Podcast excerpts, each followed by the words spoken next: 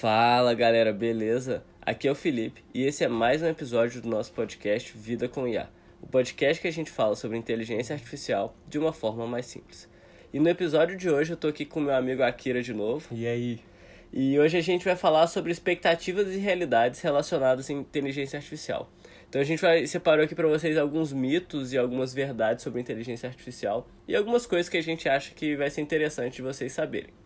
Então, para começar esse papo, a gente a primeira coisa que a gente separou para vocês aqui é porque muita gente acha que quem trabalha com inteligência artificial, quem trabalha com ciência de dados, a pessoa fica criando modelos mirabolantes e gasta a maior parte do tempo com isso.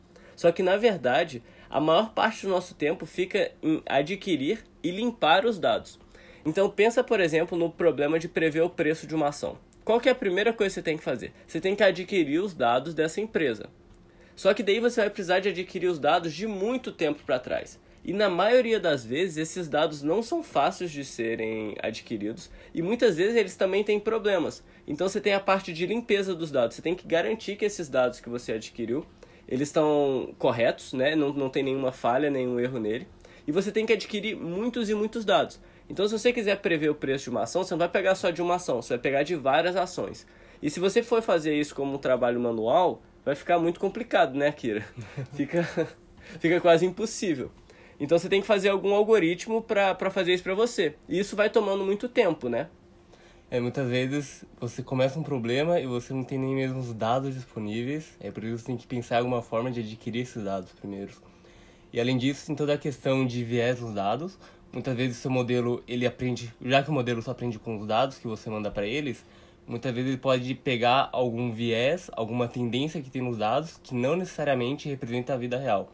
Então, nesse mesmo exemplo do mercado de ações, se você pegar um período onde todas as ações estavam sempre subindo, talvez o modelo pense que a tendência, com o passar do tempo, é sempre o preço das ações, o valor das ações subir, não importando o que acontece, sendo que isso não é necessariamente verdade, aquilo só é verdadeiro para o período que você pegou naquele momento. Tem ainda muitas outras polêmicas relacionadas a isso. Por exemplo, você pega o modelo e o modelo acaba associando o gênero ou a etnia da pessoa com alguma com alguma coisa que você queria prever, como por exemplo a qualidade de um trabalhador. Isso não tem nada a ver com qual é a etnia da pessoa, qual é o gênero da pessoa, mas esse modelo pode acabar relacionando essas, esses atributos com essa característica. É verdade. E tem vários casos muito polêmicos sobre isso, né? Tem algoritmos que. Tem um algoritmo muito famoso nos Estados Unidos que ele era para dizer a probabilidade de uma pessoa ser reincidente em crimes de a partir de uma prisão lá. E viram que o algoritmo ele basicamente discriminava pela cor. Se a pessoa era negra, ela tinha uma probabilidade maior de ser reincidente, se a pessoa era branca, ela tinha uma probabilidade menor. Mesmo se os crimes das pessoas brancas eram muito mais fortes do que os crimes das pessoas negras. Então, além de gastar um tempão para adquirir e limpar os dados, a gente tem que gastar um tempo considerável para garantir que a gente não está colocando um viés nos dados porque isso pode ser muito perigoso. E se você está fazendo isso numa empresa e algum cliente, algum usuário seu foi prejudicado por um viés nos dados, ele pode muito bem te processar e ganhar uma grana. E o segundo ponto que a gente preparou para vocês é relacionado a isso, e é muita gente acha que a gente implementa todos os algoritmos. e assim, os algoritmos eles são bem complexos, então assim, seria impossível alguém implementar toda vez que precisasse esses algoritmos. E o que a gente faz é basicamente usar o que está pronto. Então, alguma pessoa, em algum momento, ela propôs um algoritmo de inteligência artificial muito poderoso. E ela implementou esse algoritmo, e o que a gente faz é basicamente usar. Então, quando eu falo que inteligência artificial é simples, é para todo mundo, é porque mesmo se você não sabe absolutamente nada de inteligência artificial, se você tem a sua base de dados, você consegue fazer previsões com um algoritmo mais complexo, o mesmo algoritmo que eu estou usando, o mesmo algoritmo que o Akira está usando, você sem saber absolutamente nada, você consegue usar ele. Claro que você não vai conseguir aproveitar o, todo o potencial que esse algoritmo tem, porque você não entende exatamente como que ele está funcionando, mas você pode usar. E relacionado a isso, é, existem técnicas hoje, existem ferramentas hoje que chamam AutoML. O que, que essas ferramentas fazem? Elas foram criadas por os maiores experts em inteligência artificial que a gente tem. E basicamente o que elas fazem, elas testam os melhores mo modelos, os melhores algoritmos para o tipo de problema que você tem. Então, hoje em dia, mesmo você sabendo muito sobre inteligência artificial, muito sobre os algoritmos, é muito difícil bater esses algoritmos de AutoML, porque eles foram feitos por pessoas que são experts na área, mesmo que você seja bom, o cara é melhor do que você.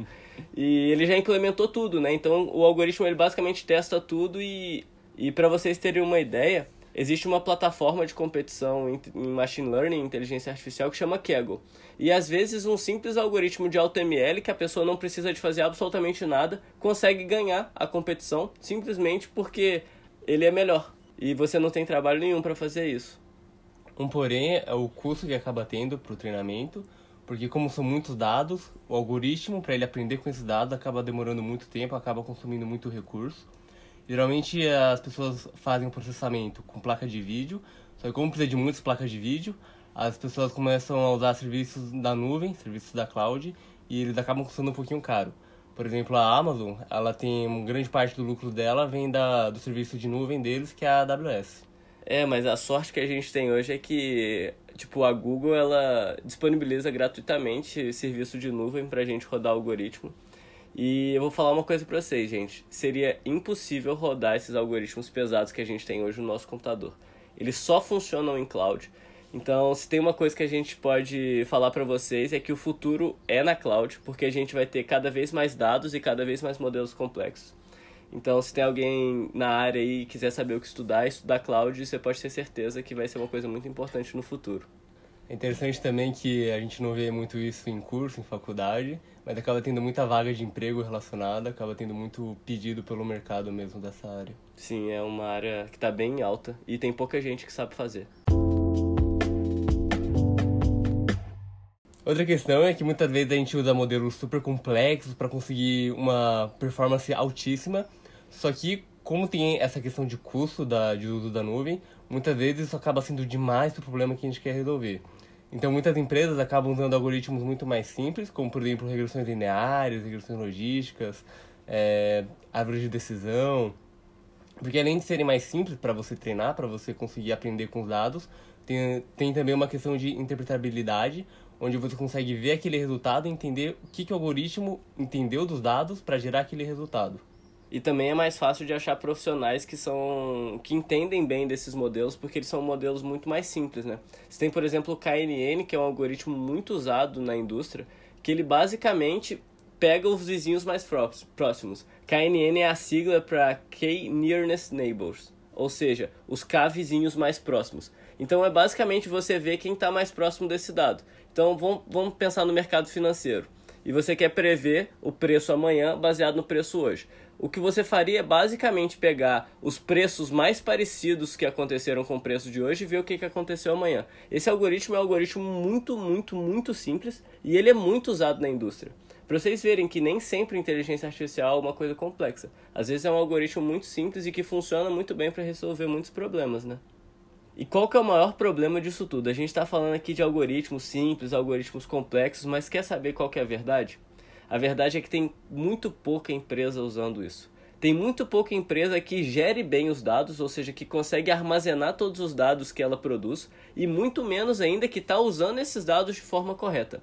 É, eu fui procurar alguns dados sobre isso e eu vi que tem uma pesquisa da McKinsey, que é a maior consultoria do mundo, que afirma que poucas empresas sabem o potencial da inteligência artificial e dessas empresas que sabem o potencial da, inteligência artificial, apenas 20% delas usam realmente técnicas de inteligência artificial para alguma coisa dentro da empresa. E eles viram também que mais da metade dos investimentos feitos em inteligência artificial vem das gigantes de tecnologia, Google, Facebook, Amazon, Apple. E daí a gente consegue fazer um paralelo, né? A gente consegue ver que as empresas que estão mais investindo em inteligência artificial são as maiores empresas do mundo. Então talvez faça sentido investir nisso, né? Sim, nessa questão de dados também acaba entrando no primeiro ponto que a gente falou, que muitas vezes a gente vai começar um problema e a gente não tem os dados para começar esse problema. Então é muito importante, se você tem alguma aplicação, alguma possível aplicação que tenha uso de dados, armazenar eles de uma forma certinha, porque talvez algum dia você possa usar esses dados de uma forma bem eficiente. Isso é verdade. E agora o último ponto que a gente separou para vocês, e eu acho que é o mais legal deles, é falar sobre inteligência artificial geral. E a inteligência artificial geral basicamente é aquilo que todo mundo tem medo. Que é aquela inteligência artificial que consegue por si própria fazer o que ela quiser, né? A revolução dos robôs, é, o filme do Exterminador e tudo mais. A mágica dela seria ela aprender sozinha. E a partir do momento que ela aprende sozinha, ela conseguiria aprender qualquer coisa com uma facilidade que ela tem e aí dominar o mundo. Exatamente. Só que muita gente tem medo disso, né? Mas a verdade é que a gente está muito, mas muito longe de chegar na inteligência artificial geral. Como que funcionam os algoritmos de IA que a gente tem hoje?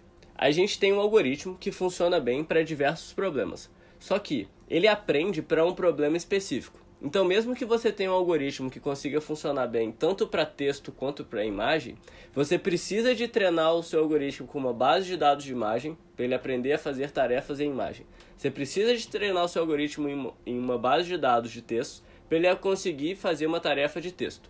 E mesmo dentro de imagem e texto, você tem subclasses de problemas que os, você precisa de algoritmos diferentes para resolver isso. Então, se você quer detectar pessoas, e animais, você precisa de um algoritmo para fazer isso. Agora, se você quiser, por exemplo, fazer o que a gente fez no último episódio do podcast e fazer o mix entre duas pessoas, você precisa de um algoritmo diferente. A ideia é a mesma, mas o algoritmo é diferente. Então é só para vocês verem que a gente precisa de um algoritmo para cada tarefa.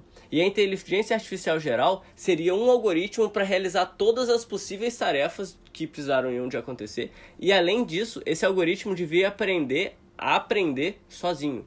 O que a gente está muito longe. Hoje a gente precisa de dar todos os dados para ele. Ele não aprende sozinho.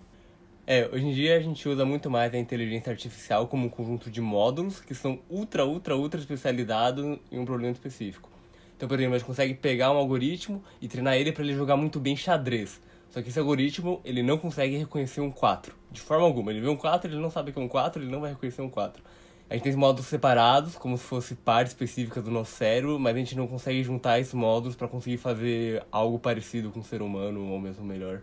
Isso é verdade. E ainda relacionado ao viés dos dados, por exemplo, se você ensinar o algoritmo a jogar xadrez e em algum momento você muda a regra, esse algoritmo não vai mais conseguir jogar xadrez. Ele não consegue se adaptar à nova regra, a não ser que você bote ele para treinar de novo a gente, o nosso cérebro, ele consegue se adaptar a novas regras, a novas situações. O algoritmo, se você der para ele algo diferente do que ele viu, ele basicamente não sabe o que fazer, a não ser que você bote ele para aprender, né? Sim, é muito difícil fazer essa adaptação de conhecimento de uma coisa para outra. Então era isso que a gente tinha para falar para vocês hoje, galera. Eu espero que vocês tenham gostado do episódio e que tenha ficado claro algumas expectativas e realidades, alguns mitos e verdades que a gente tem sobre inteligência artificial. E eu espero que pra galera que tinha medo sobre a inteligência artificial geral, a revolução dos robôs, que vocês fiquem um pouquinho mais tranquilo. Talvez a gente vai chegar lá algum dia um e dia. Eu acredito que vai chegar porque está crescendo exponencialmente o número de, de soluções na área. Mas eu acredito, e eu acho que o Akira concorda comigo, que a gente precisa pelo menos de um novo paradigma de aprendizado para conseguir romper essa barreira. É, porque no momento a gente tem nem ideia de como quebrar essa barreira. É. Talvez no, na DeepMind, na, o pessoal na OpenAI. Inclusive, galera, a OpenAI fala, a OpenAI é uma empresa de pesquisa fundada pelo Elon Musk. Eles falam que o objetivo deles é atingir a inteligência artificial geral. Então vocês podem ter certeza que tem gente trabalhando para isso. Ainda não chegaram, mas quem sabe nos próximos anos ou nas próximas décadas, né? A gente não sabe. Então, se vocês ainda não seguem o podcast, segue lá no Instagram e no LinkedIn. É, no Instagram é podcast.lifewithai e no LinkedIn é lifewithai. E até semana que vem, até quinta que vem, galera. Um abraço. Valeu, galera. Até a próxima.